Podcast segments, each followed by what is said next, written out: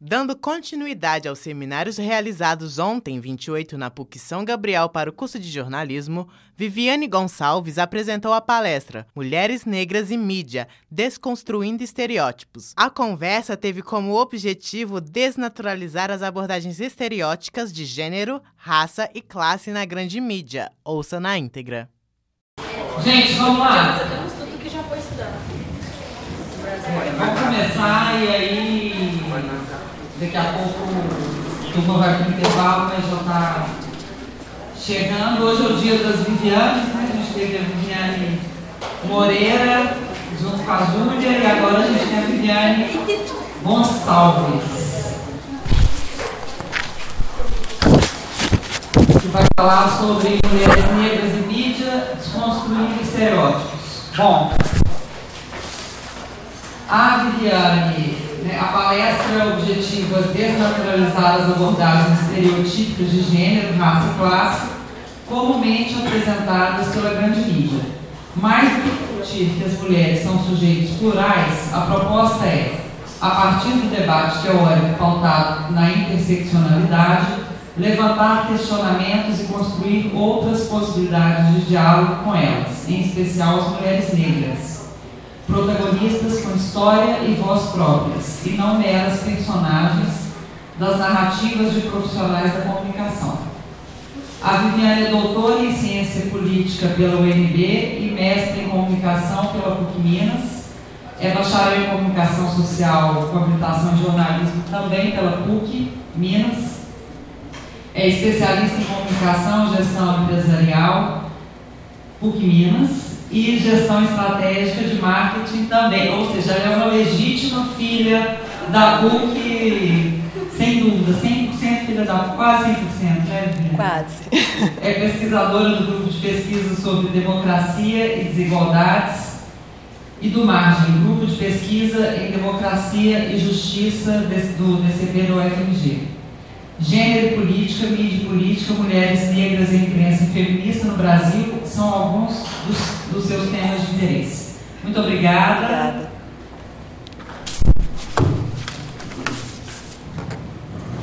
Vou ficar em pé, que eu não vou dar conta de ficar sentadinha assim não. Boa noite. É, a Viviane não falou tudo, que eles falaram antes, assim, na apresentação, mas o meu tempo maior de estágio foi na PUC, eu fui frila da PUC, eu fui assessora de comunicação da ProEx de Minas, então assim, eu sou PUC no sangue mesmo. E é com muito carinho que eu venho falar para vocês hoje. Também fui professora aqui em 2011, na comunicação integrada, quando ainda o PUC existia.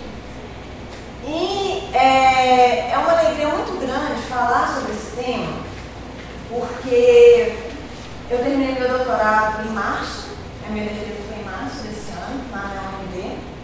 Eu fui orientada pela professora Flávia Biroli, que é uma das professoras que trabalha gênero no país, né, de uma importância significativa nesse debate, principalmente porque ela entra com a discussão sobre gênero na ciência política. Das sociais é a mais dura para a gente discutir isso. A gente tem que ficar provando a cada momento, sim, a gente fala de política. Mas a gente conversa sobre isso no decorrer da palestra aqui. E para começar, eu vou passar um vídeo curtinho que a gente teve a feliz coincidência de estar aqui hoje, depois da Semana da Consciência Negra.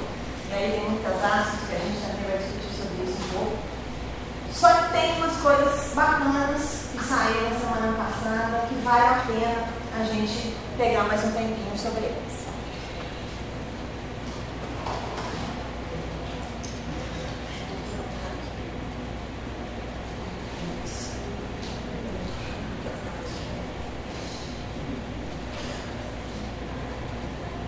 Não me chama de morena, cara. Eu não sou morena, eu sou negra. Você é negra e nem parece pobre. Por que você não vai ser modelo, desfilar, você passa em sua escola de samba, em vez de estar aqui estudando filosofia? Você é uma negra, já é uma branca. Digo tem cor. Você tem cor. Mas você não é tão negra assim, você é mulata. A, a palavra mulata era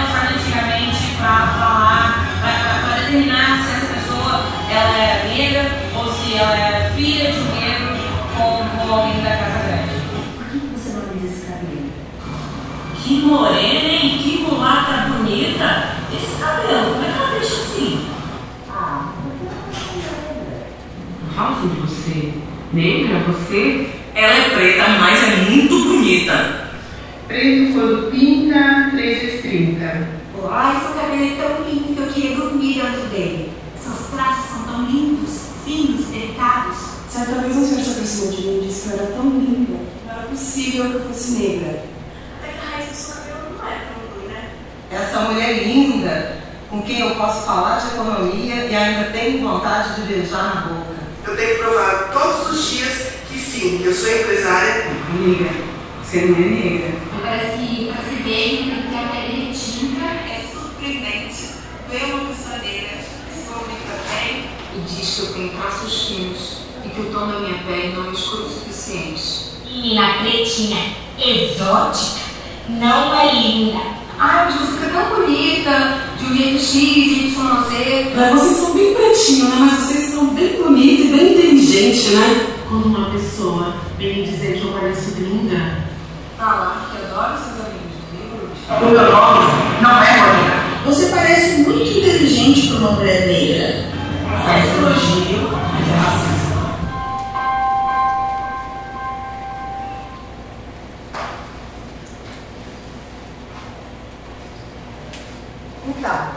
É, esse vídeo foi uma junção de vários outros pequenos vídeos que a Marie Claire soltou semana passada.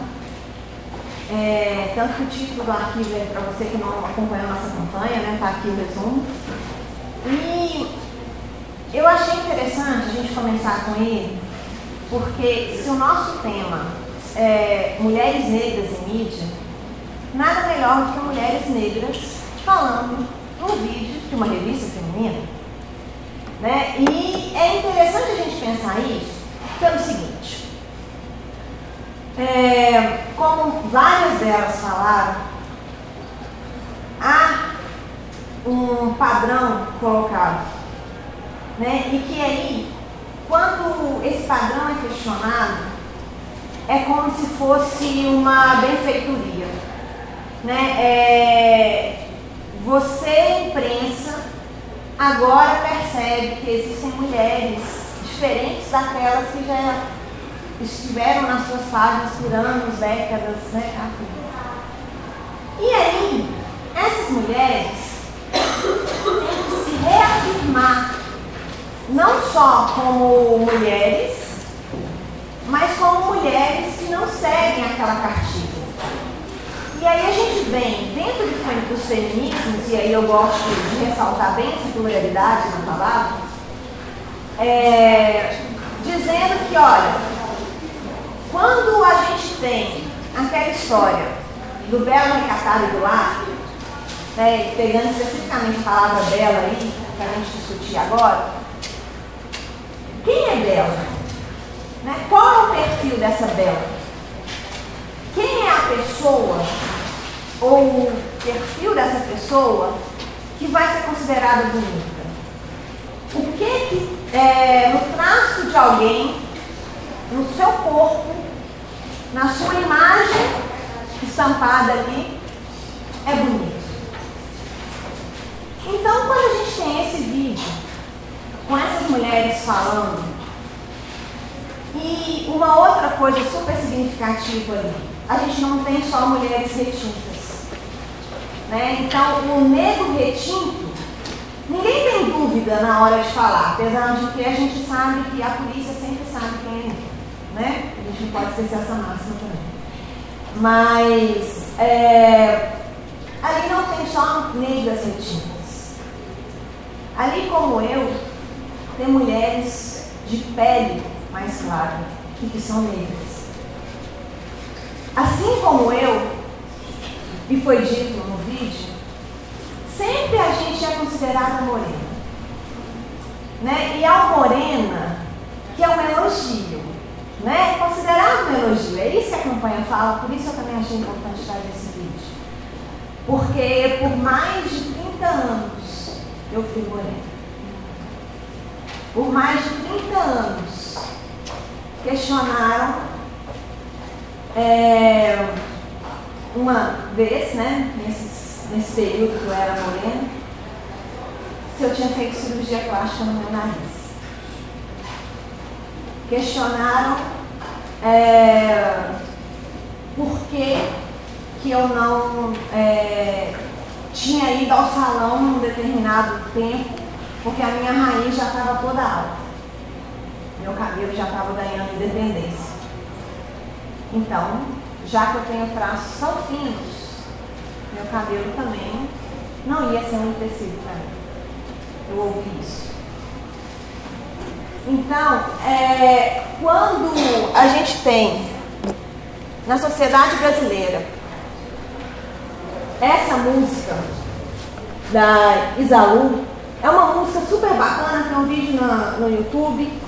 Só que esse trecho, eu achei ela tão significativo, ele é tão significativo. Enquanto mulheres convencionais lutam contra o machismo, as mulheres negras du duelam para vencer o machismo, o preconceito e o racismo. É o que eu estava falando. A questão da interseccionalidade é justamente essa junção. E não necessariamente só classe, raça e gênero. Interseccionar é juntar. E é juntar de uma maneira que não tem como você considerar uma situação só porque é uma mulher, só porque é pobre, só porque é negra, só porque tem deficiência visual, só porque mora no interior, só porque mora na periferia, só porque mora na zona sul, porque como a gente tem é, na literatura também sobre interseccionalidade, não é só falar de preconceito e de prejuízo, é também falar de benefícios. Né? Qual que é a junção? Homem branco, hétero, classe alta ou média. Esse sujeito ele tem muito mais benefício e está muito mais à frente do que muita gente. Né?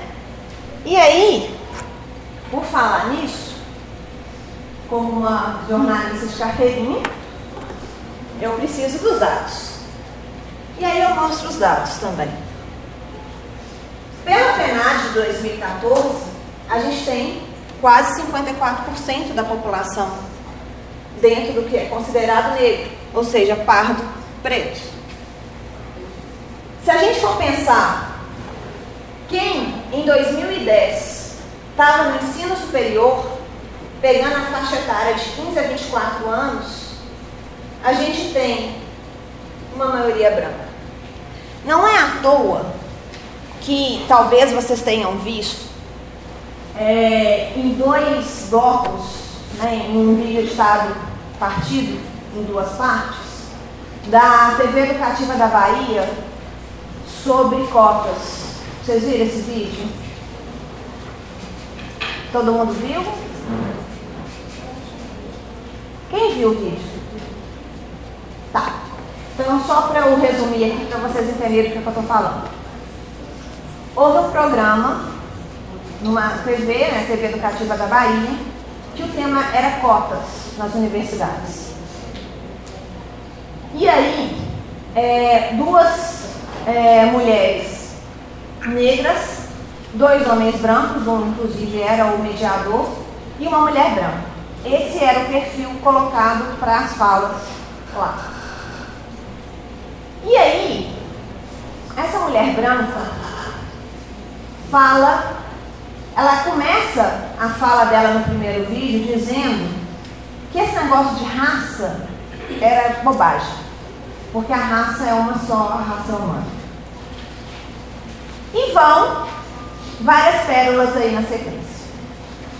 Só que ela não esperava que do outro lado houvesse duas mulheres negras a respondê-la a muito contente. A promotora de justiça, que era uma das convidadas, rebate toda forma de menosprezar o debate de cotas que ela estava querendo colocar. Inclusive de falar que ao se tratar de cotas, a gente está fazendo, na verdade, é uma reconsideração à história. é trazer as pessoas que por muitos séculos foram jogadas à margem da sociedade. Inclusive levantando que quando houve a abolição, a decretada abolição, a entrada de europeus e de japoneses no Brasil não foi uma coisa linda, maravilhosa, que o governo queria trazer uma tecnologia de fora para as plantações e lá, lá, lá. Pelo contrário. Na verdade, era uma maneira de dois motivos que ela conta na fala. Primeiro, a gente tinha a possibilidade de uma classe média negra surgir. Porque, afinal de contas, existia alguém para trabalhar naquela lavoura e agora recebendo, né? Trabalhador com salário que poderia ter uma outra condição e chegar à condição de classe média. Só que não, isso não era a vontade que estava ali colocada no poder. Outra, era necessário um embranquecimento da população. E como que esse embranquecimento ia ocorrer se naquele momento a maior parte da população também era negra? Trazer pessoas de fora. E essas pessoas de fora vinham né, na vertente que a gente conhece dos imigrantes. Só que essa linha vai muito no encantamento, né, numa perspectiva muito de conto de fada, né, como a nossa sociedade é misturada. Né? A sociedade brasileira tem no seu sangue o sangue indígena, o sangue do negro, o sangue do europeu. Nós somos todos misturados. Por isso não há preconceito no país contra a raça. Não há preconceito no país contra a cor.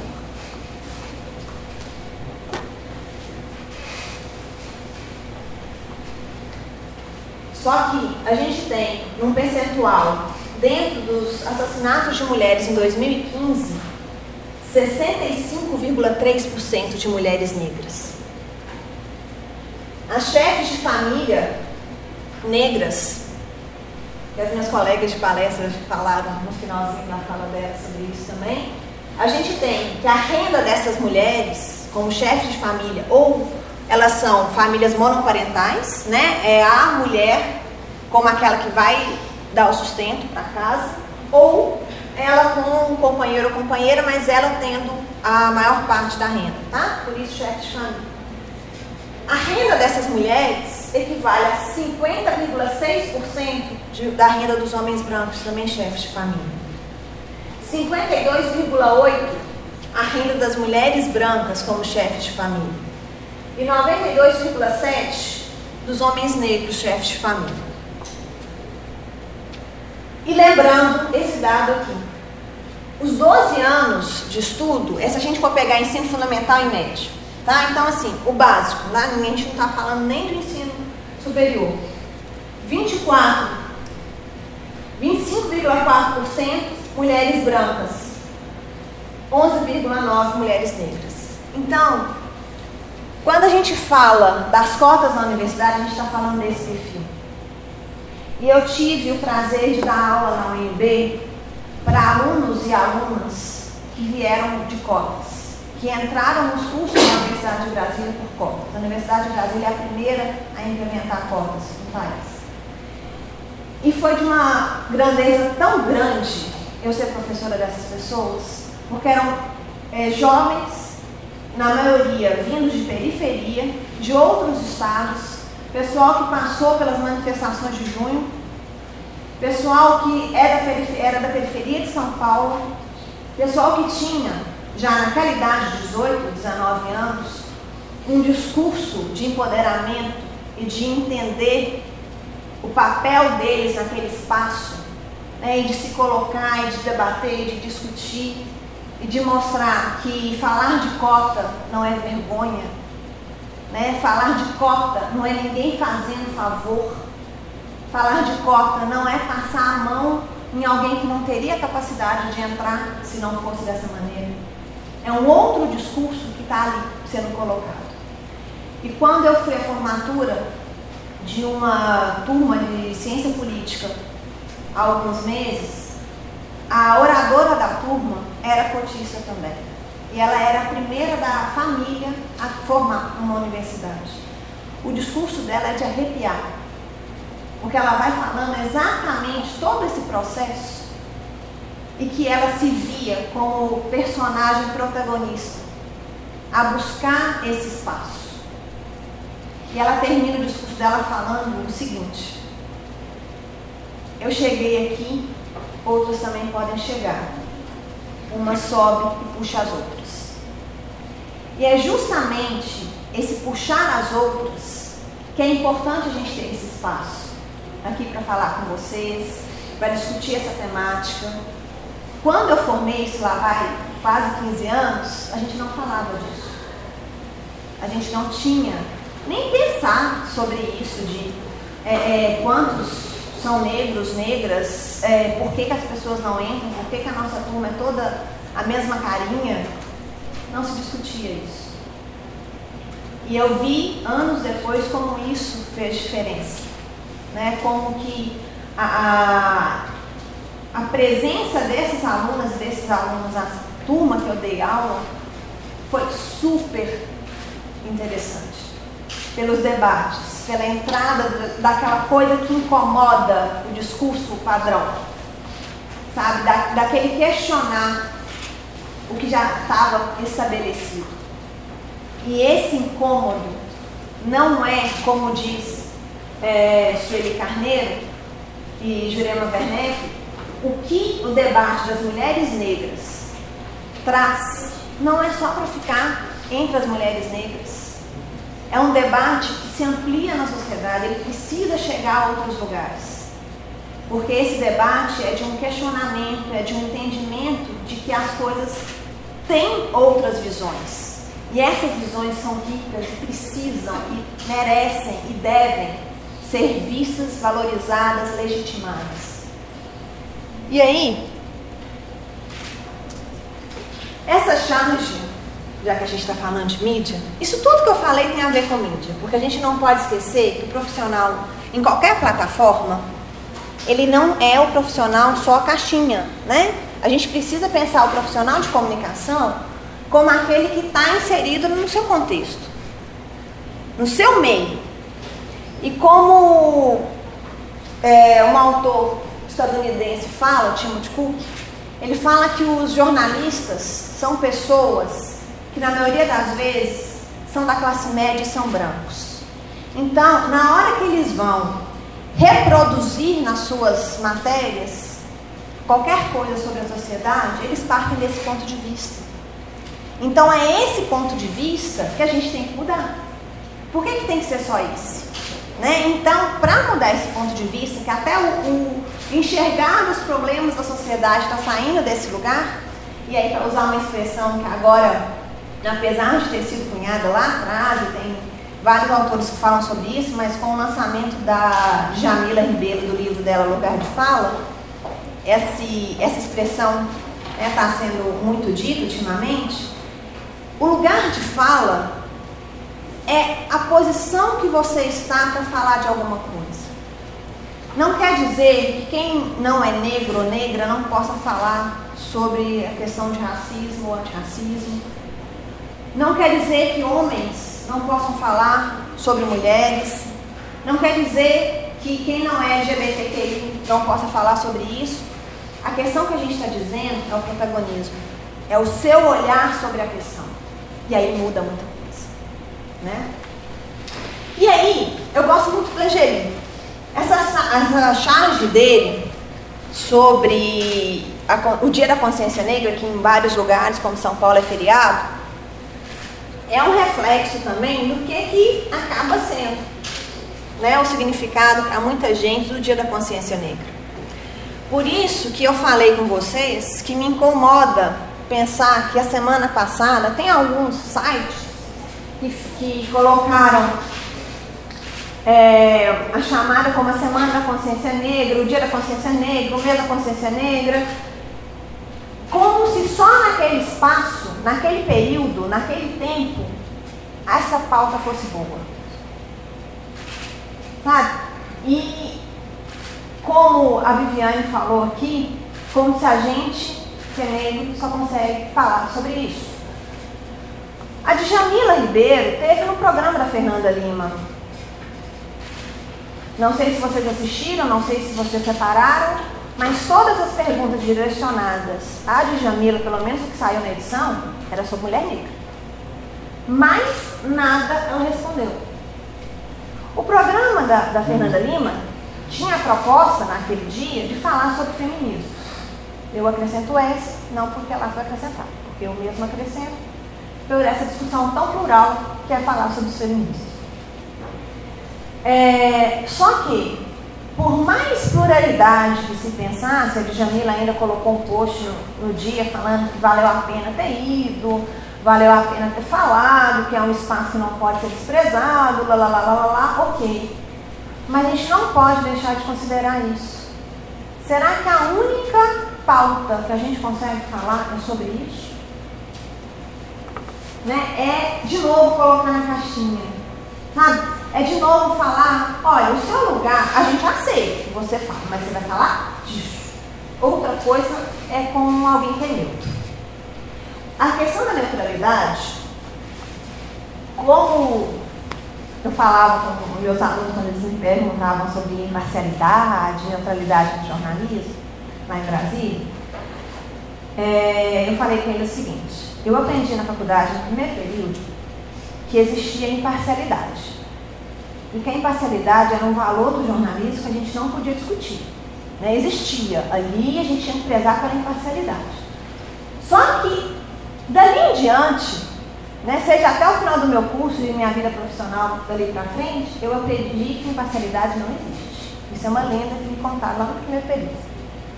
E que eu acho que vocês devem ter ouvido também. Então, é, quando a gente recorda o que o Timothy Cook fala, né, que esse olhar ele não é neutro, né, esse olhar traz um peso muito significativo e a gente não pode considerar né, esse pano de fundo que esse olhar tem, tem a ver com isso.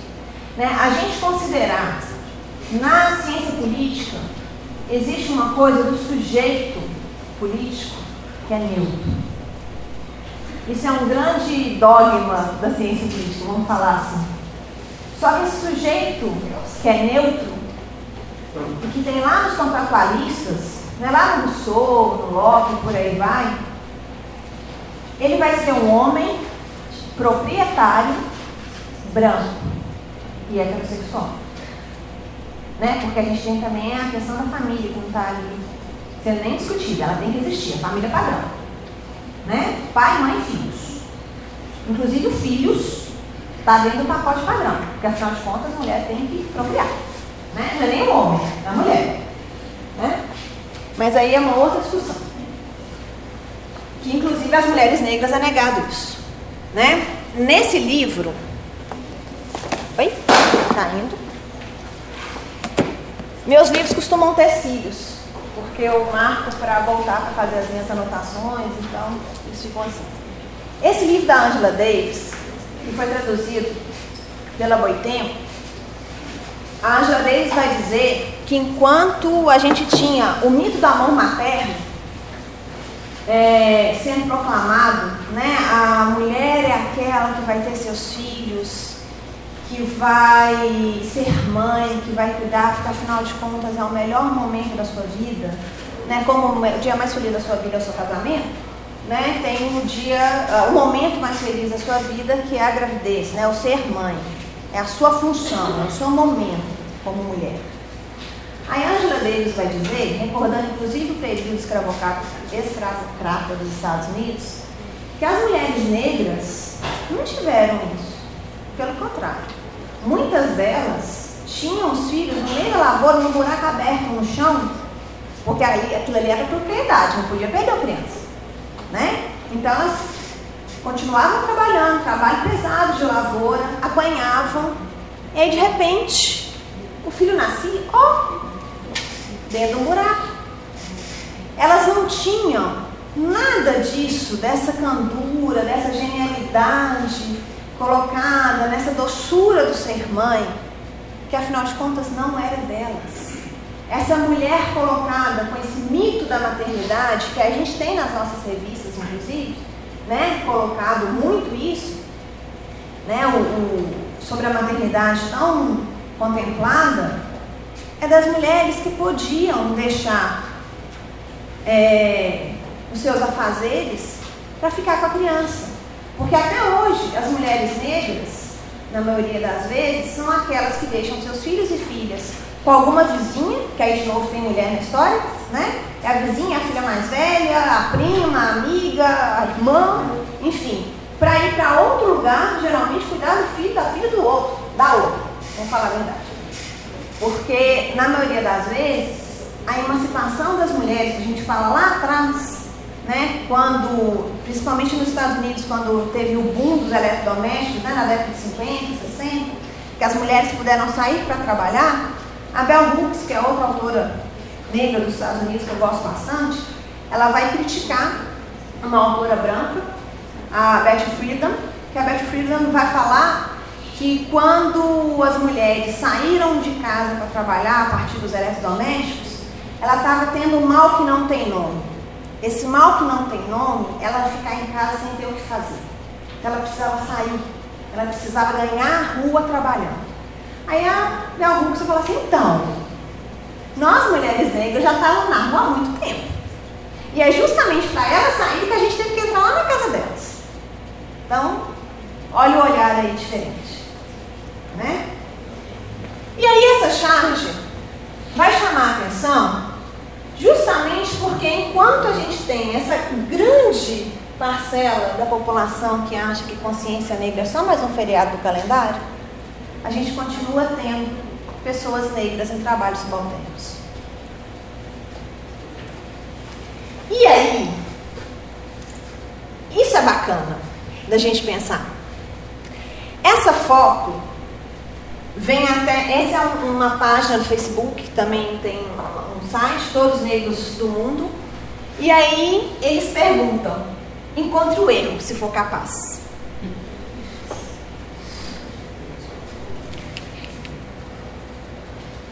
É uma novela que ainda não estreou, né? Eles estão no início da, da produção.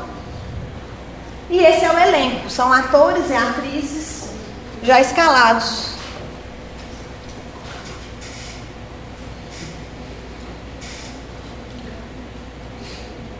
Infelizmente, o erro é que não tem nenhuma representação da negritude brasileira, que é mais de 50% da população. E aí, a gente tem. Eu vou correr isso aqui, que eu quero chegar numa outra coisa. No dia 19, véspera do Dia da Consciência Negra, saiu essa matéria no Extra. Legal, foi quando eu comecei a pensar sobre como eu ia conversar com vocês aqui hoje, que eu achei assim bacana eu estava pensando umas coisas sobre esses personagens que aparecem aí, desses atores e atrizes, justamente porque eu falei assim, gente, ok que a gente está tendo, né? Principalmente Thais Araújo em outros papéis, Lázaro Ramos também, o casal rico lá do Mr. Brown. Mas, de fato, esses quatro, cada um em uma das novelas da Globo, é, começa na Malhação, Vai para a novela das seis, novela das sete, novela das nove. As quatro estão aqui. Em todas as novelas, esses personagens são que questionam o racismo. E questionam de várias formas. Seja o racismo velado, porque alguém é rico, então não é tão negro assim. Seja por continuar aparecendo como empregada doméstica, né, do quilombo, é, e ter que aguentar a humilhação porque está nesse papel, e afinal de contas, mulher negra, como diz uma dissertação, um título de uma dissertação, que agora eu não me lembro o nome da autora, me desculpe, é Mulher Negra para Fuder. O título da dissertação dela é esse que é justamente questionando a solidão da mulher negra. E isso estava também retratado na novela. Ou a adolescente de periferia, que tem mérito para entrar numa escola particular, mas que ela não pode passar num teste padrão. Ela tem que provar que ela é muito mais, o teste para ela é muito mais forte. Ou, no início do século XX, na capital brasileira, Rio ainda de Janeiro, como falar de um relacionamento entre uma mulher branca e um homem negro, mesmo os dois tendo a mesma classe social. É, então, eles, os quatro vão dizer como que, dentro e fora das novelas, eles vêm enfrentando questionamento sobre o racismo.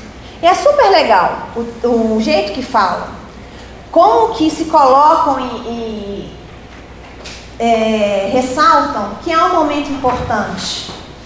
É um momento da representatividade, por mais que seja um em cada fazendo isso, porque tem outros negros nas novelas, tá? Mas quem vai falar, quem vai bater de frente com a temática são esses aí. E aí, o mais legal é que, e eu achei por colocar isso e mostrar esse olhar, é que a repórter também era negra. Na, essa foto está na matéria, tá? A repórter Marcelo, Marcele Carvalho, entre os entrevistados, Marcelo Melo Júnior, Érica Januza, Davi Júnior e Exane Vieira. Um abraço, negro. Eu achei importante, no dia da consciência negra também teve matéria de TV. Com, aqui no MGTV teve uma repórter negra falando de uma escola pública, como que o debate sobre o cabelo era trabalhado e ela se colocava na primeira pessoa, que é outra coisa que a gente aprende a não fazer no jornalismo. Né? Nós não somos primeira pessoa, nós somos sujeito indeterminado, terceira pessoa e vamos embora. Né? Nosso discurso é negro. É, eu achei bacana, tanto a Marcele Carvalho quanto a repórter do, do MGTV falarem, eu, fulana, negra, estou aqui falando isso, isso, isso, porque o meu olhar é assim, sabe? Por mais que não venha essa frase colocada, mas era isso que estava no discurso. É essa coisa de não falar do lado neutro.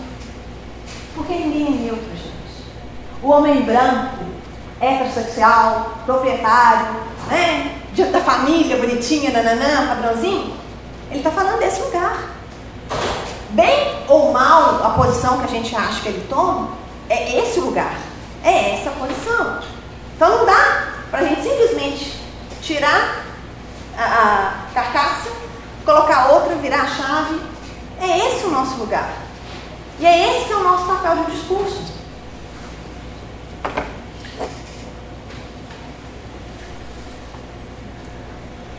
Aí voltando, como eu falei com vocês, né, os especiais Mesa Consciência Negra, no site da Carta Capital é o mês. Só que uma das colunistas é a de Jamila Ribeiro. Então ela traz o debate sobre a questão racial constantemente. Tá? Não é só no mês da consciência negra.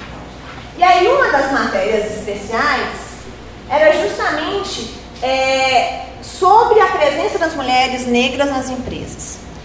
Porque a gente tem muitas mulheres hoje que ocupam posição de liderança, de chefia em várias empresas importantes, né? Só que, de novo, quem são essas mulheres? Aquela perguntinha do lead, né? Quem, como, quando, onde, porquê?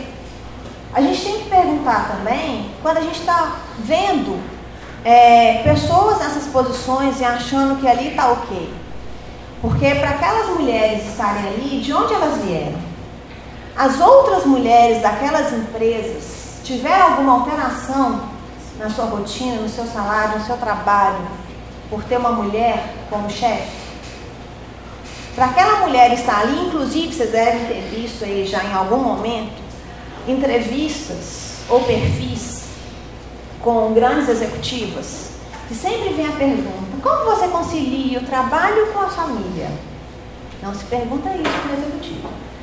Mas fechando parênteses, continuando, é, ela não fala elas não falam com tanta veemência que para ela estar tá nessa posição de destaque numa empresa, existem mulheres lá na casa dela, fazendo o papel de cuidar dos seus filhos.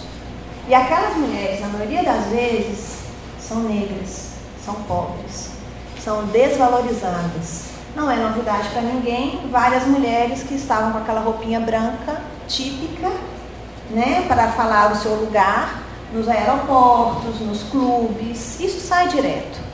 Não é novidade. Mas infelizmente não é novidade, porque isso continua se repetindo, perpetuando, né? E tem a foto da atriz executiva, lá, lá, lá, lá, lá, lá, com filhos e filhas, e essa mulher com o seu lugar estabelecido, né? E por isso que a gente fala de estereótipo.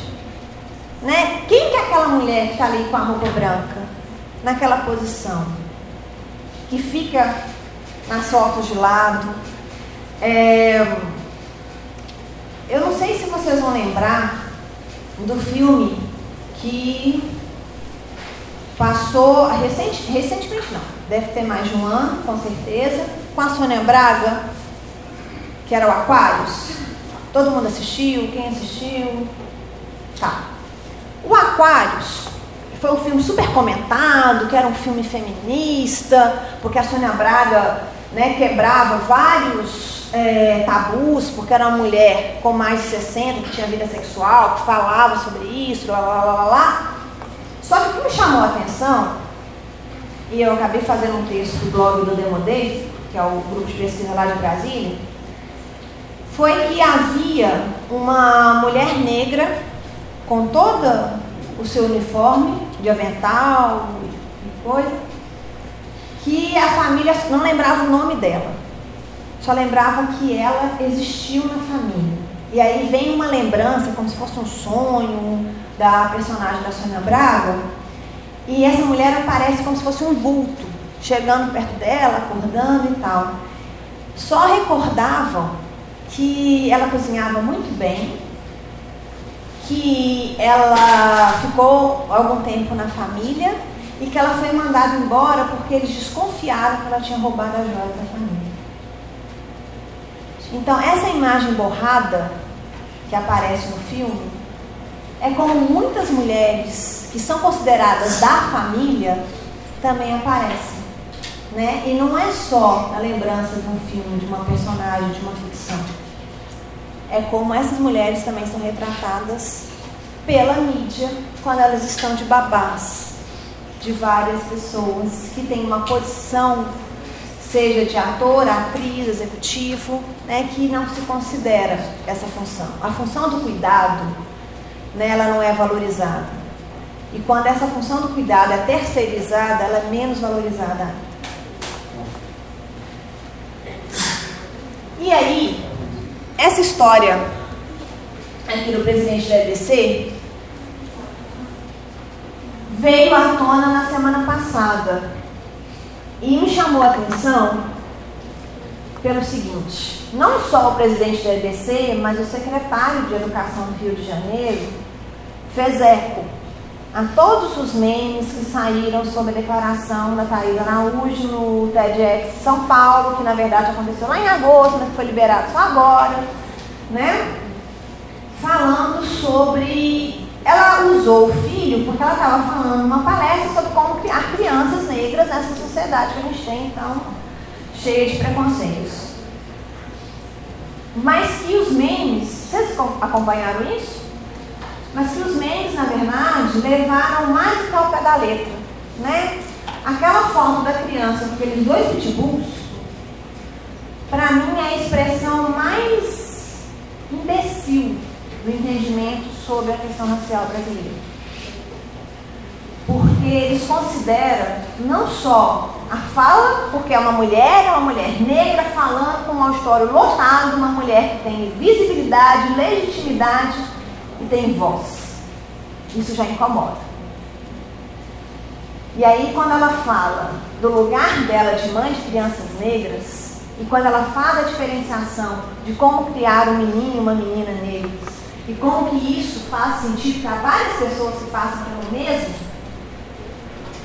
quem não é nem é, é, simpático à causa, né, nem tem empatia pelo debate, é só uma bobagem que foi falada de novo. Que foi isso que o secretário de Educação do Rio de Janeiro falou, né? E aí, na mesma semana, né, semana passada, isso foi exatamente no dia, o G1 trouxe essa matéria pela Globo do, da Bahia, é, falando sobre os cabelos crespos. Como que os grupos, né, os coletivos de mulheres, têm levantado essa discussão sobre os cabelos. E aí, me lembrou como que a discussão sobre a Miss, tanto do ano passado quanto desse ano, é, vem à tona também. Me lembrou como que em várias vezes a gente vê pelo Facebook, é, em dia de debate sobre questão racial, cartazes sendo representados com bombril. Eu já vi isso. É, em, né, nessas páginas que agora a gente tem várias páginas que debatem a questão racial, que então isso não fica lá quietinho, né, como se fosse normal e aceitável, é, a representação ser isso. Ou com blackface. Né? É, semana passada eu vi também uma professora e uma aluna, criança, as duas como a bonequinha preta, né? aquela peruca de bonequinha preta, né? É, as duas com o rosto pintado, falando sobre consciência negra. Então, quando a gente fala do cabelo crespo, do cabelo cacheado, e hoje há vários textos que, que debatem isso, como que a importância do cabelo para o debate sobre identidade racial é, é algo significativo. É, eu contei um pouquinho né, no início algumas coisas que eu tive que ouvir. É, e só mais um adendo, eu passei pela transição, como diz a Júlia aqui antes, é, até uns dois, três anos atrás, eu só relaxava a minha raiz. Eu deixava o resto de caixa, é claro que vai descendo, né? o cabelo cresce, vai descendo. Só que aí eu só me dei conta por que, que eu relaxava só a raiz no meio desse ano, quando eu fui lá no Fazendo Gênero em Florianópolis. E a gente estava falando sobre cabelos e tal, numa oficina sobre raça. E aí eu entendi, porque quando eu era pequena, a minha mãe tem cabelo liso. Ela penteava o meu cabelo da minha irmã, nós duas com cabelo cacheado. E ela puxava tanto o meu cabelo, mas tanto, que meu pai falava que a gente ficava até com o olho puxadinho. Aí vinha trança, vinha rabo, vinha um tanto de coisa. Só que aquilo foi interpretado por mim, mesmo que inconscientemente, que eu precisava arrumar um jeito de não passar por aquilo mais. E aí o que, que eu fazia? Relaxava a raiz. Porque o problema era a raiz alta. Entendeu? O resto do cacho, ok. O negócio da raiz que tinha independência era um problema seríssimo. E aí, minha mãe vem acompanhando essas reflexões minhas, e, aí eu contei para ela isso. Olha, é, aí ela disse, mas eu fazia isso com carinho. Não era por maldade. Eu assim, pois é, mãe, mas a dor não era só aquela que eu tinha com oito, nove anos. É uma dor que vem até hoje. Porque para eu me entender negra depois dos 30 anos de idade, é uma dor que ainda está sendo reinterpretada.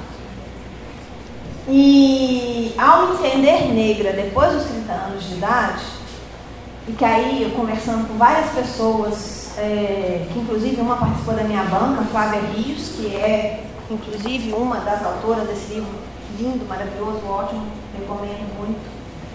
É, aí eu falei com a Flávia Rios isso, ela falou assim, mas como que você só se viu negra no, pleno doutorado? Então. Porque eu comecei a estudar os jornais feministas da década de 70 até 2010, que esse é meu objeto de pesquisa. E aí, lendo vários textos, a gente no Demodê, a gente discute muita coisa, além das pesquisas de cada uma de nós. Aí teve um dia que a gente foi discutir sobre raça. E aí veio a história do cabelo. Um dos textos falava sobre cabelo. Naquele momento, quando eu cheguei para discutir com as minhas colegas de grupo, eu falei com elas isso. Que eu, naquele momento eu estava entendendo muita coisa de outra forma. E a minha tese mudou ali. A minha tese, ela nunca seria o que ela é, foi hoje, né? Assim, a defesa, que ela está publicada aí no, no repositório da universidade, se eu não tivesse me visto como negra. Se eu não tivesse o olhar com essa perspectiva. Se eu não fosse entender por que, que nos jornais se falava sobre mulheres negras em sessões específicas. A Lélia Gonzalez, por exemplo, ela, ela, ela passa nos quatro jornais que, que eu analisei. Desde a década de 70, ela foi entrevistada em uma, ela foi colunista no outro, ela é citada como referência de outras articulistas no mais novo, e ela é uma das fundadoras do jornal que eu sou a primeira pessoa a analisar. Chama Nizinga Informativo. O Nizinga é um jornal criado pelo coletivo de mulheres negras Nizinga do Rio de Janeiro, da década de 80. Muita gente cita o Nizinga assim, Nizinga existiu, não sei o que, analisar a minha tese, até onde eu sei a primeira.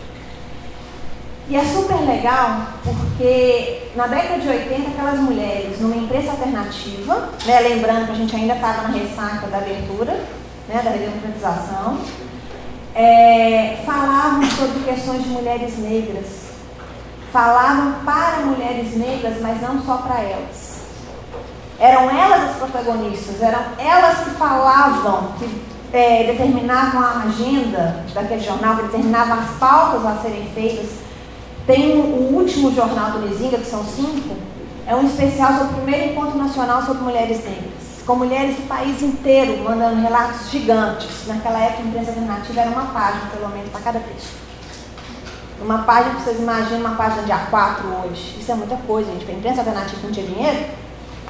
Né? É, e foram 16 páginas nesse número especial sobre o encontro nacional. Então, quando, na minha defesa, eu falei como que as mulheres negras estavam ali representadas nesses jornais e como que isso fazia diferença por outras representações, foi tão mais importante, porque eu estava defendendo, além de falar de gênero na ciência política, eu estava falando de gênero e raça na ciência política, como jornalista. E aí,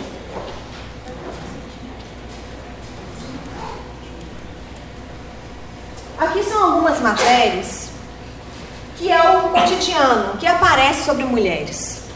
Como a, a Viviane e a Júlia falaram antes, muitas vezes a gente aparece, né, as mulheres negras ali colocadas, aparecem como um apêndice, né, ou algo sempre ruim, um taxado de problema.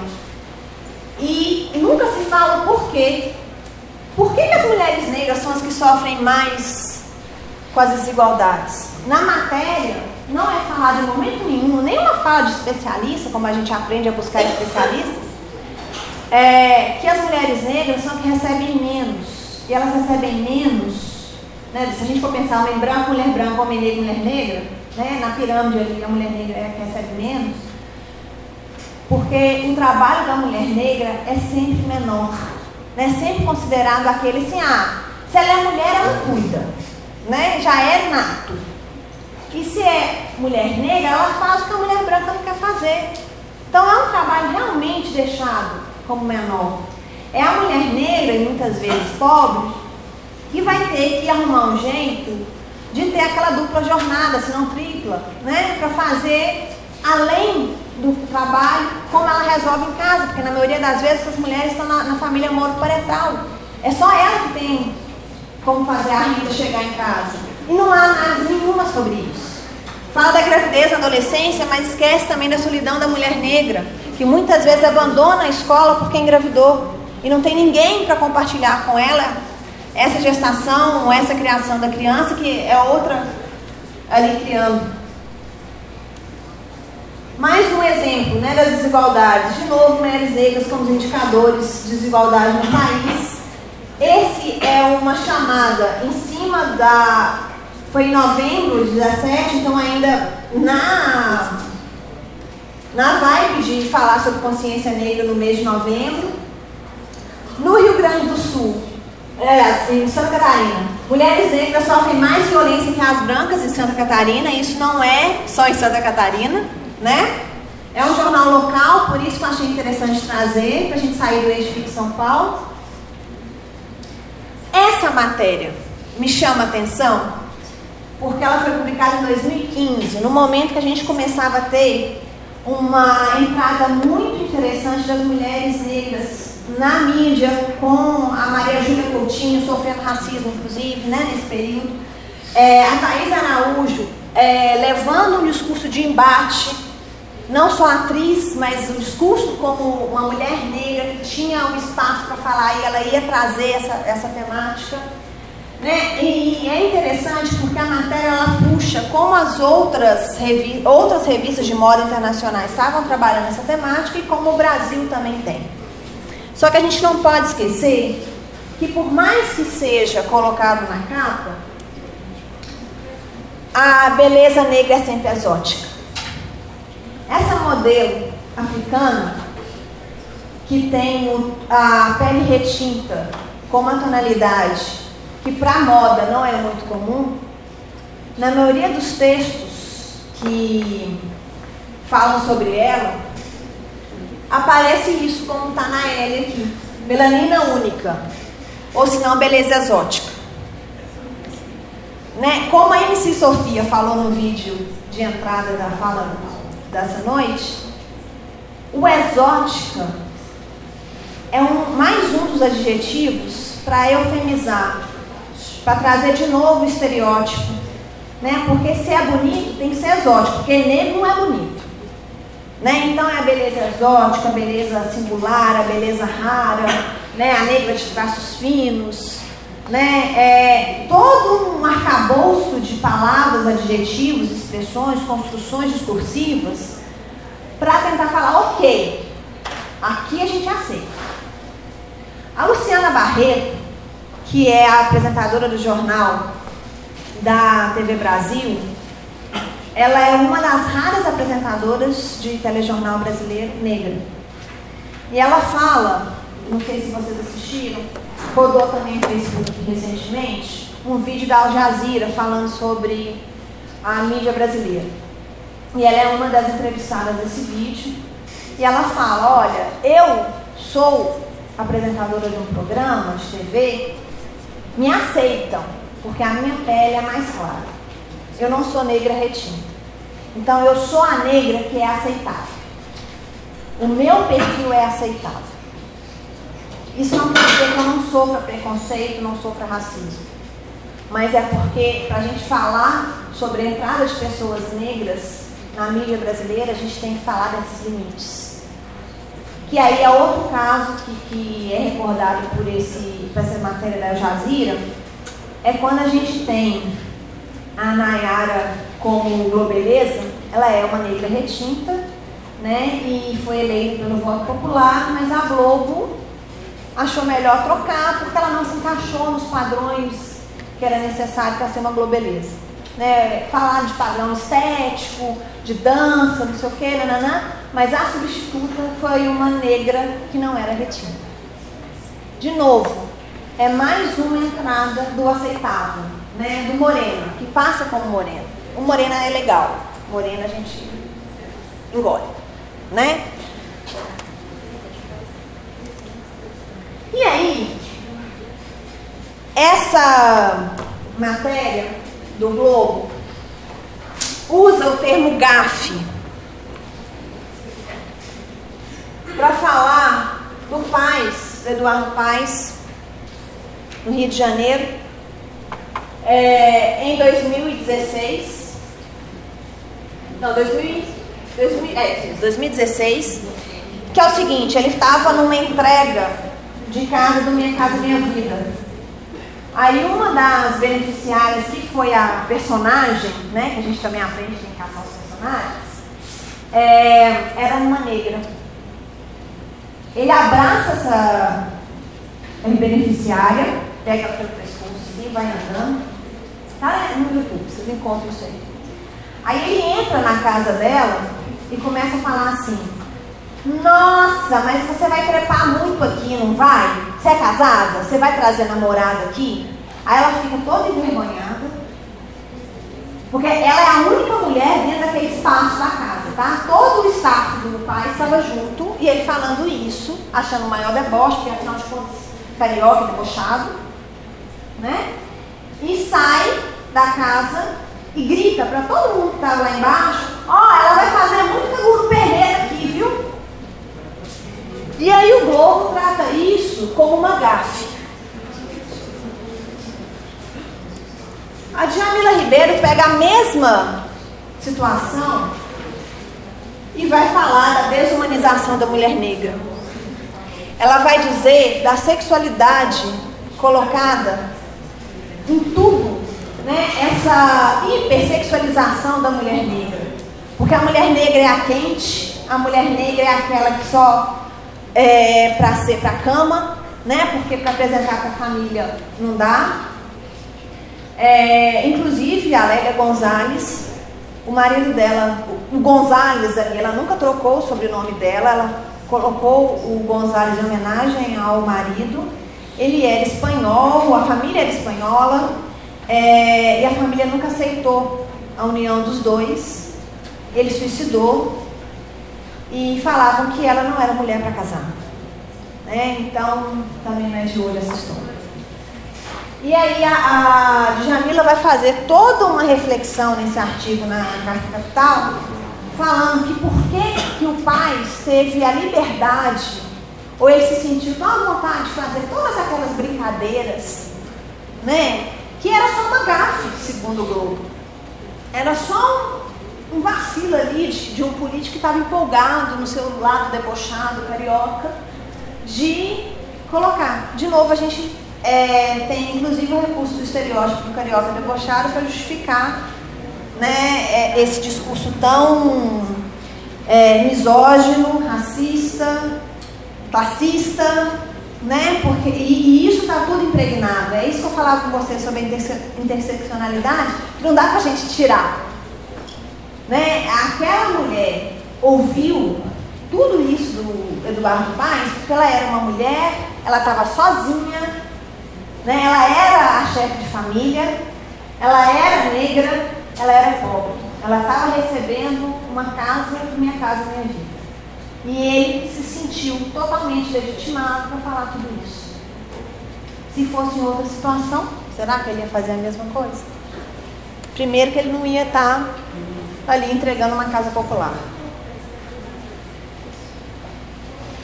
E aí, eu chego no final da minha parte, e aí eu quero ouvir vocês também, apresentando o que hoje a gente tem na internet como vozes além da grande mídia. Eu trouxe pouquíssimos exemplos em relação a tanta coisa que tem, que bom que tem isso tudo. Blogueiras Negras, que é um dos mais conhecidos. E aqui, é, essa foto é de Little Rock é quando o governo dos Estados Unidos, na década de 50, 60, começa a liberar a entrada de pessoas negras nas escolas que eram só de brancos. Tem um texto da Arendt, Hannah Arendt, que vai falar justamente de Little Rock. É super legal, tem na internet acessível. Ela vai falando como que, na verdade, não é só abrir as escolas para a população negra. Né? Quem são aquelas pessoas que vão receber? Né? Quem é, vai estar ali? Vai acontecer isso. Né? Essa outra estudante da mesma idade da, que estava na frente xingava, gritava e não reconsiderava a situação. Né? A mesma coisa dos não casamentos entre pessoas brancas e negras, né? e por aí vai. O texto da Hannah Arendt é muito bacana sobre isso. Eu Empregada Doméstica, né, que é super bacana. É a Preta Rara, que também apareceu naquele vídeo do início. Ouvir a fala da Preta Rara é fantástico. É uma professora de história que também fala né, pelo rap, que fala sobre o empoderamento da mulher negra, que questiona o status quo, que questiona muito dessa essa separação da Casa Grande Senzala, que ainda existe. Né? Os posts colocados são vozes múltiplas de mulheres, e como o Jurema Werneck fala também, mulheres negras não somos uma, nós somos múltiplas. Né? Então, essas vozes múltiplas que aparecem no empregado doméstico também é muito importante. Nós, mulheres da periferia, são várias jornalistas, é, a maioria delas negra, da periferia de São Paulo, ou de cidades ali da Grande São Paulo, que escrevem nesse site, que fazem entrevistas, que trazem debates sobre a periferia, mas também não só a periferia, lugar de moradia, mas também a periferia como o lugar que vários assuntos não entram. Por exemplo, tem um debate sobre a questão indígena também colocado nesse site. Muito legal, e ela faz referência a Carolina de Jesus, tá? Com essa campanha é, Nós Carolinas, Vozes das Mulheres na Periferia. Tá? É super bacana. Tem site, tem página no Facebook. Gelé 10. Gelé 10 é um instituto, é uma ONG, é, é um instituto super bacana de pesquisa. A Juliana Werneck é uma das fundadoras. A Juliana Werneck é médica com mestrado em sociologia e doutorado em comunicação, se eu não me engano. É, o Jaredés, recentemente, fez uma campanha com a ajuda do pessoal de uma empresa de informática que conseguiu puxar pelos dados das redes sociais o, a região de moradia de pessoas que faziam posts é, racistas. Né, que, que, aparecia alguma coisa no Facebook e lá comentava de modo racista. Aí eles pegaram aquele post e colocaram no, no abrigo de ônibus perto da casa daquela pessoa, ou no ônibus que passava lá perto, no outdoor que estava lá, foi uma maneira, foi uma campanha que eles ganharam inclusive prêmio, é, o 10 ganhou um prêmio sobre isso, de mostrar que a internet não é uma terra sem lei, que não existe o anonimato que se pensa e que é possível rastrear. Tá? E que esse racismo está ali estampado. Inclusive, uma das pessoas procurou o 10 para pedir desculpa. Não aparece a cara, tá? Tem aquela coisa meio sombreado e tal, mas o sujeito vai lá e pede desculpa, que ele agora tinha entendido que ele estava sendo racista. Mas é também um, um site bacana, o GLE10 faz um clipping das matérias sobre raça, racismo e afins, cota, lá, lá, lá, que saem em vários veículos, tá? É, e todos os negros do mundo, que é aquele site que eu trouxe, né, o erro do, da escalação, talvez para nós, né? muita gente está tudo ok. É, Preta e Acadêmica, que é outra página no Facebook super bacana, que vai inclusive tirar essa ideia que a academia não é lugar para negros e negras.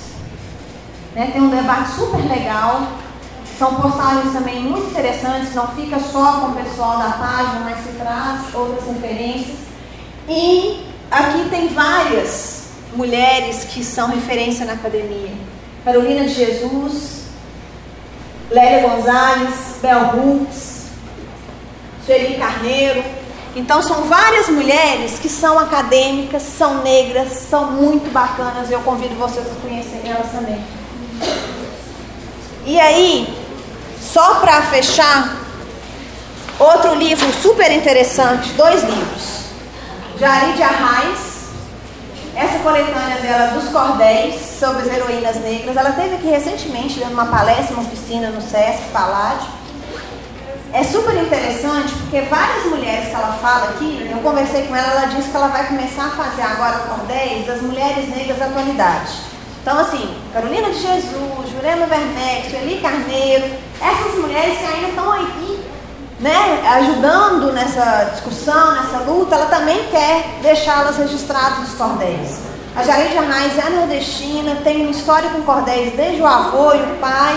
Ela foi para São Paulo para também é, dar mais visibilidade. É super legal porque vem histórias de mulheres negras que não é falado, tá? Que, que a gente passa pela, pela escola quando vai aprender sobre um tanto de coisa da nossa história e, como sempre, não só essas mulheres, mas várias mulheres da nossa história são silenciadas. E um outro livro da Sueli Carneiro, Racismo, Sexismo e Desigualdade no Brasil, que são vários artigos que ela publicou no Correio Brasiliense por algum tempo, são curtinhos, mas é tão bacana ler, porque ela vai falando de várias questões, por exemplo, que estão aí no dia a dia. Que nos Estados Unidos, se você tem um oitavo de sangue negro, você é negro. Né? O oitavo pensando no bisavô, se você tem um bisavô negro, você é negro. Aqui no Brasil, a gente é tão voltado ao embranquecimento, não só lá atrás, né, na cultura do embranquecimento, mas isso ainda persiste. Se a gente tiver um oitavo de sangue branco, é branco. Né? E com isso, eu termino a minha parte e estou à disposição para vocês perguntarem. Obrigada.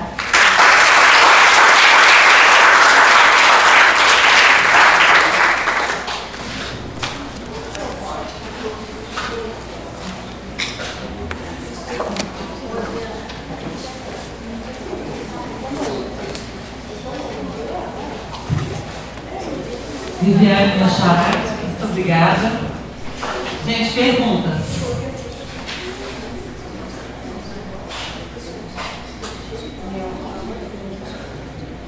Perguntas?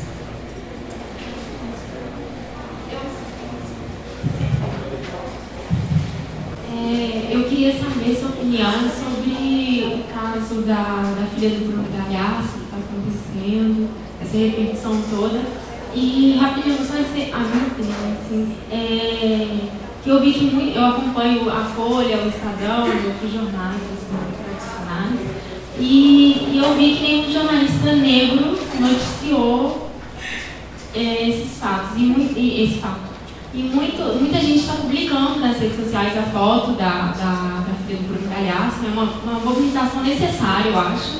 Mas não é só assim que se combate o, o, o, racismo, né? Não é só publicando a foto de alguém negro e dizendo a gente está nessa luta com você e na verdade no fundo, no fundo, no fundo não está. Eu queria saber sua opinião sobre, sobre esse caso. Gabriela, nossa aula do segundo período. Eu acho que esse caso vai muito naquela de de uma visibilidade colocada pelo lugar que os pais dela estão. Né? São pessoas que têm uma visibilidade pelo trabalho de serem atores e atrizes da Globo, inclusive. Né? É, eu vi uma fala do Bruno Galhaço dizendo que ele estava ali por todas as pessoas que se sentiam ofendidas, que ele estava fazendo aquilo porque depois, quando a filha fosse é, suficientemente adulta para fazer essa denúncia, ele iria com ela. É, não é só a Tite que sofre isso. Né? É, a repercussão se dá pelo papel social que os pais ocupam. Né? É, agora, ser ou não jornalista negro falando, você está tá dizendo isso nos veículos alternativos ou na grande mídia? Então, aí a gente parte daquele mesmo, um dos pressupostos do jornalismo, que é com uma pauta estabelecida né? E que isso é uma discussão super importante de ser quebrada, inclusive. Se a gente tem numa mídia muitas pessoas que não colocam isso como uma agenda, né? Que isso é só pauta boa na época do Dia da Consciência Negra, isso não vai ser matéria pautada. Sabe, isso vai ser mais uma, talvez, para um comentário numa página de celebridade, no máximo.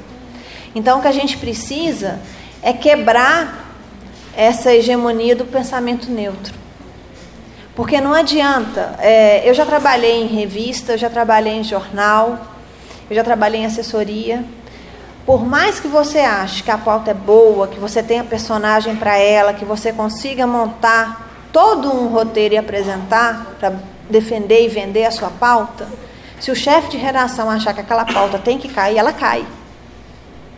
Aí você, como um funcionário daquele veículo, ou você publica num blog como algo alternativo, ou você vai fazer a pauta que te mandaram fazer na rua. Então é um olhar que tem que ser modificado. E a gente só consegue mudar isso questionando. Não é só pensando que o negro hoje é consumidor, porque quando aparecem esses vários produtos de cabelo, para cachos, lá lá lá lá lá, lá é porque descobriram que o negro também compra. Né? Da mesma forma, quando a gente está falando de informação, informação também é um produto. Então, é, é não deixar isso passar é o questionar. E eu acho que a internet, as redes sociais têm uma, um papel importantíssimo nisso. É que apesar de o um discurso hegemônico não falar, a gente tem outras falas e isso não fica silenciado.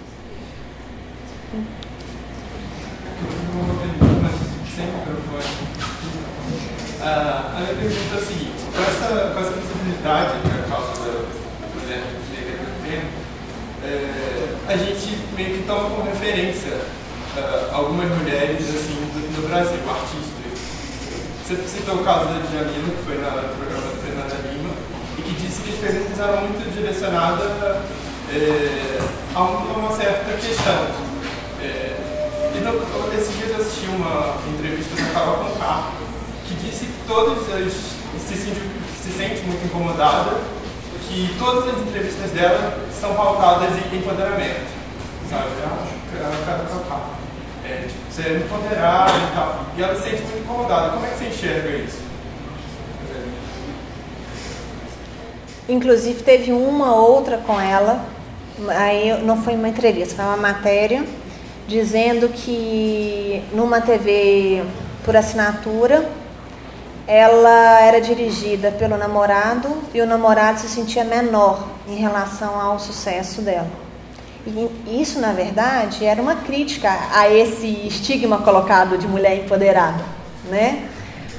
A questão, eu acho que vai muito é, essas mulheres negras que hoje entram é, nesses veículos né, de maior audiência, elas estão entrando em espaços que até pouco tempo a gente não ia ver. Porém, é, quebrar estereótipo não é fácil ainda há uma resistência muito grande. Ah. Porque, porque você tem uh, N causas né, da, da mulher negra. E quando você foca só em uma coisa, isso cria um estereótipo só Sim. e a pessoa não, não pode discutir outros temas. Que, é, que é, vai muito. Junta o tanto estereótipo como a legitimação numa determinada questão. É aquilo que eu falava da Djamila lá no programa da Fernanda Lima. É como se ela fosse legitimada só para falar sobre aquilo. Porque ela não tem a neutralidade suficiente para dizer sobre outros assuntos. Apesar dela ter sido secretária de Direitos Humanos, apesar dela ser filósofa, apesar dela ser escritora, apesar de ter uma gama de outras coisas que ela possa falar, ela só é aceita naquele espaço para falar disso. Então, é de novo a gente dizer que a gente continua replicando essa história. Eu te permito, e é esse o termo, eu te permito chegar até aqui.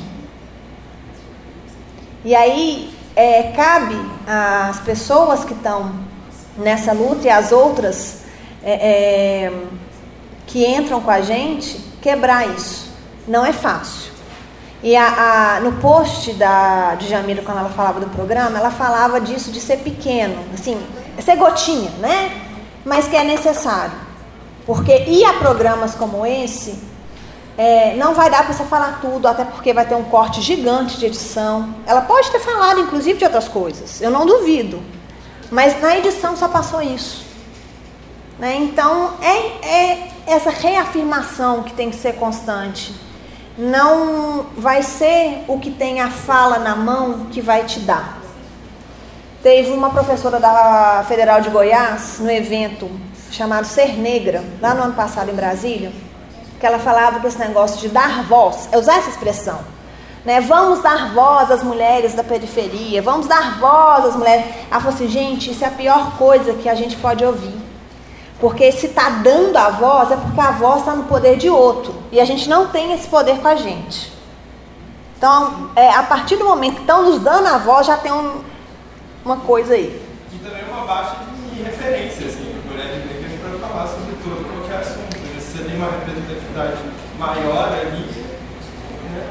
E muitas vezes, até está é, tá rodando entre as acadêmicas mulheres uma lista, um site, para as mulheres acadêmicas, pesquisadoras e tal, preencherem, falando, você é especialista em qual assunto? Sobre o que, que você consegue dar uma entrevista, responder a algum questionamento, porque é, existe uma máxima entre os especialistas serem só homens, né? Que aí mulher só vai falar de alguma coisa ligada a gênero.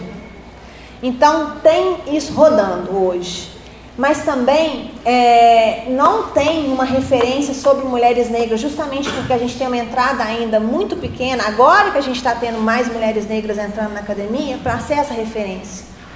Tá? Porque esse lugar também de espaço acadêmico não era da população negra.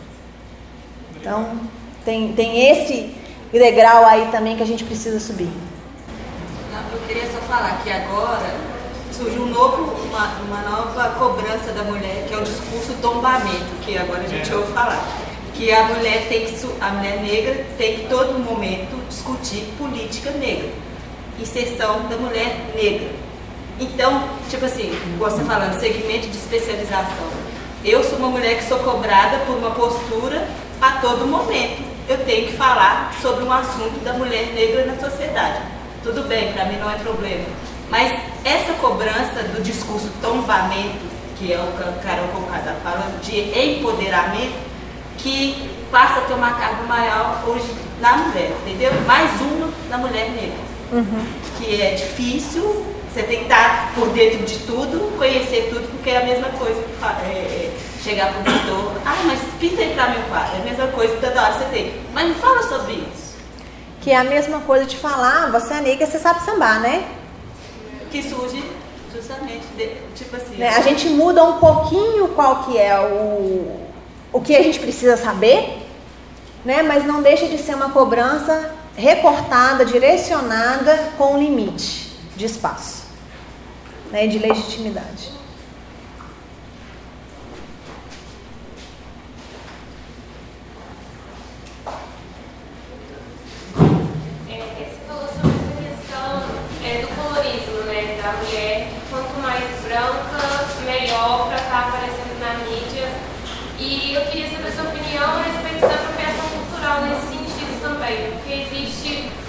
Acho que talvez uma dúvida, não sei, em questão da, da, da mulher conseguir, da mulher branca conseguir identificar até que ponto ela é privilegiada para não se apropriar da cultura negra. Você está falando dos usos de turbante, essas coisas?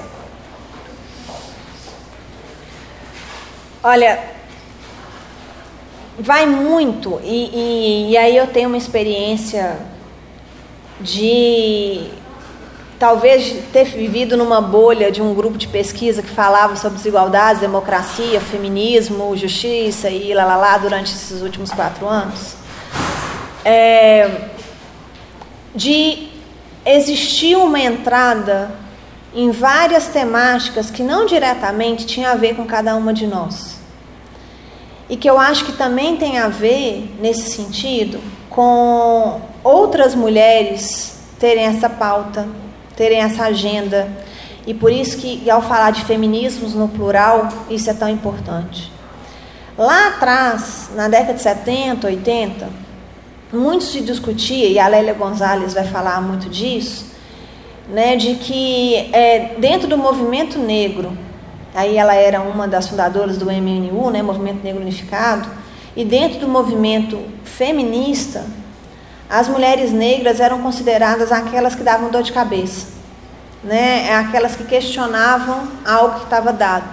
Não tinha o apoio é, dos homens do movimento negro, porque elas discutiam que queriam participar também das tomadas de decisão, né, enquanto eles falavam para elas ficarem fora das reuniões, isso é só um exemplo. E dentro do movimento feminista branco, que por mais que no Brasil seja um, pouco diferente, que já vem com uma toada mais no lado marxista, né, não é tão como nos Estados Unidos mais é, burguesa, assim, é, também a relação sobre debates que as mulheres negras faziam não era é, aceito com uma simpatia. Era um problema que não era considerado. Então, debater creche, por exemplo, para mulheres de classe média que tinham outra mulher na casa para cuidar dos seus filhos, não era um tema de interesse. Então, você só tem empatia de outras pessoas que não são do grupo de interesse daquele assunto, daquela temática, quando também há um interesse daquelas pessoas em saírem da sua redoma, de saírem daquele mundo tão perfeito que para elas não, não tem outro espaço além daquele que ela está, do seu olhar que é neutro, né? E isso só acontece com o embate diário. É, várias amigas minhas só começaram a pensar sobre raça sobre privilégios quando eu comecei a falar com ela sobre isso. É, várias amigas minhas, quando eu falei, mas eu sou negra, olhar, Viviane, para de bobagem. De onde você tirou isso? Você sabe por que, que eu sou negra? Por causa disso, aconteceu tal situação, nananana, e fui falando. Hoje, várias dessas amigas enxergam o debate sobre raça de uma outra maneira. Então, não é só é, pensar que o Brasil é miscigenado, que a nossa cultura é multi, que nós temos referências de várias partes do mundo e por isso todo mundo está com essa cultura ok.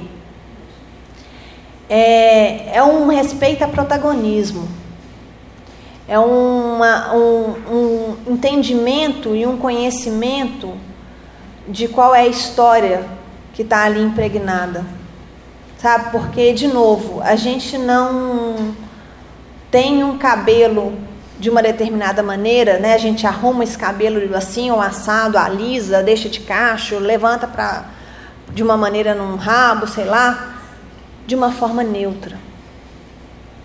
É, a roupa que a gente veste, e aí eu não estou falando só das mulheres e homens negros, né? É, aquele livro O Corpo Fala, que é antigo, lá tal, ele fala de posições que você fica em pé e que se você está com o pé virado sempre que você está querendo ir embora e por aí vai. A referência que eu faço a esse livro é o jeito que você se coloca. A gente está o tempo inteiro é, apresentando para o mundo quem a gente é. Ficando calado com a nossa vestimenta, com o nosso cabelo, com a nossa expressão, a gente se apresenta para o mundo. E essa representação para o mundo ela é política também. Não dá para a gente pensar só, e aí nessa, nessa entrevista que eu falava com vocês da TVE da Bahia, a promotora falava que a, o debate sobre raça é sociológico. Né? O, a, a, o conceito de raça no Brasil ele não é só questão genética, é sociológico, é uma construção que a nossa sociedade tem. E eu acrescento que é uma discussão política. Então, quando a gente desconsidera isso, a gente está desconsiderando não é só quem pode ou não pode usar um turbante. A gente está desconsiderando toda uma luta, toda uma agenda, toda uma história, toda uma cicatriz que está colocada. E essa cicatriz não é só das mulheres ou dos homens negros. É de toda uma sociedade que não consegue seguir em frente com essa marca aberta. Deixa eu fazer é, A Eliane Brum, ela escreveu o País, não sei se foi nessa semana que passou, enfim, um artigo sobre a Rede Globo, você chegou a ler? Não. Bom, ela, ela fala, né, um artigo daqueles imensos... Né, tipo Eliane Brum mesmo. Tipo Eliane Brum, mas ela, ela faz uma discussão que é, onde ela fala sobre, sobre a Globo, né? ela está falando sobre, sobre a indústria televisiva, especialmente entre Globo e como que existe ali uma diferença entre as telenovelas, que hoje elas já são muito mais abertas a tratar vários temas que são caros né, para a sociedade, homofobia, questão de, de racismo, etc.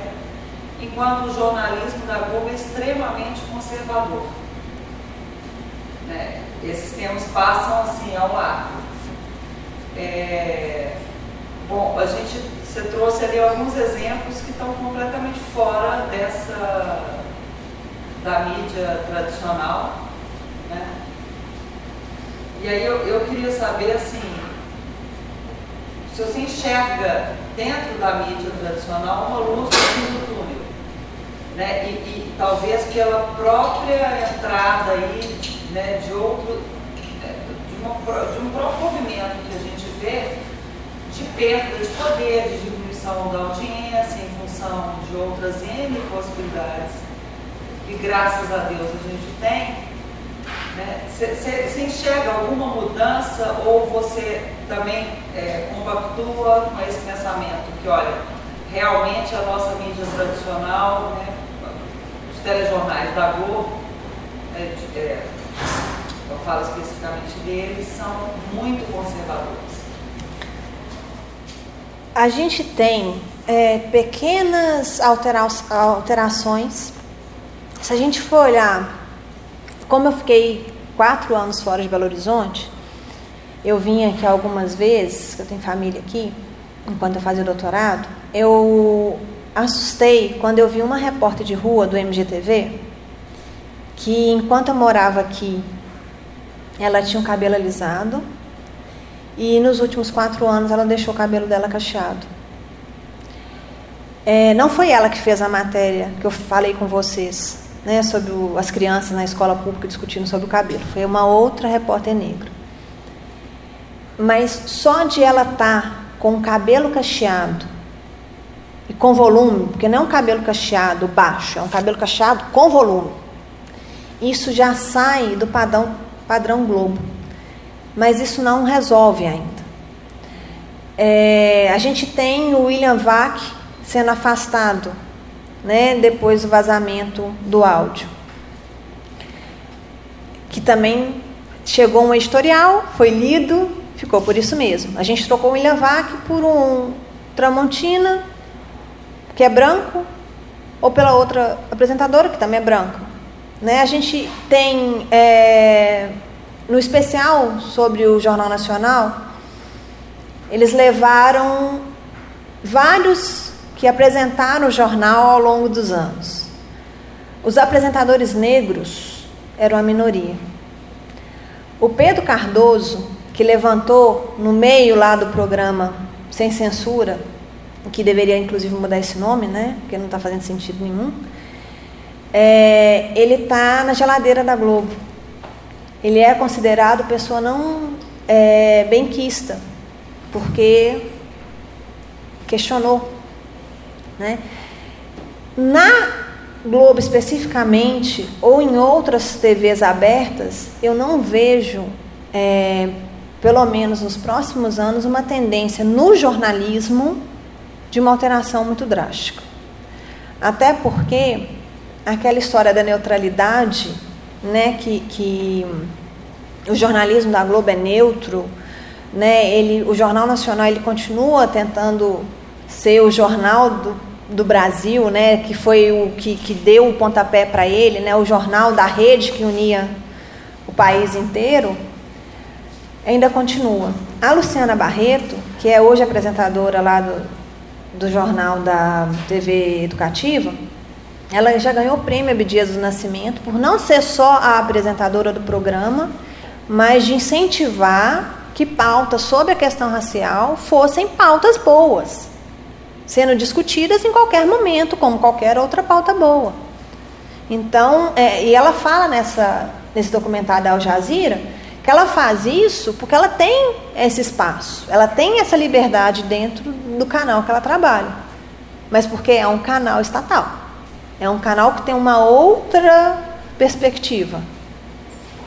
E, e não é porque não vende, né? não é porque não é comercial, a gente continua tendo aquilo que ah, as pessoas não querem ver, vai no automatismo, né? vai no estereótipo do que já está dado e está confortável, não precisa mexer nisso.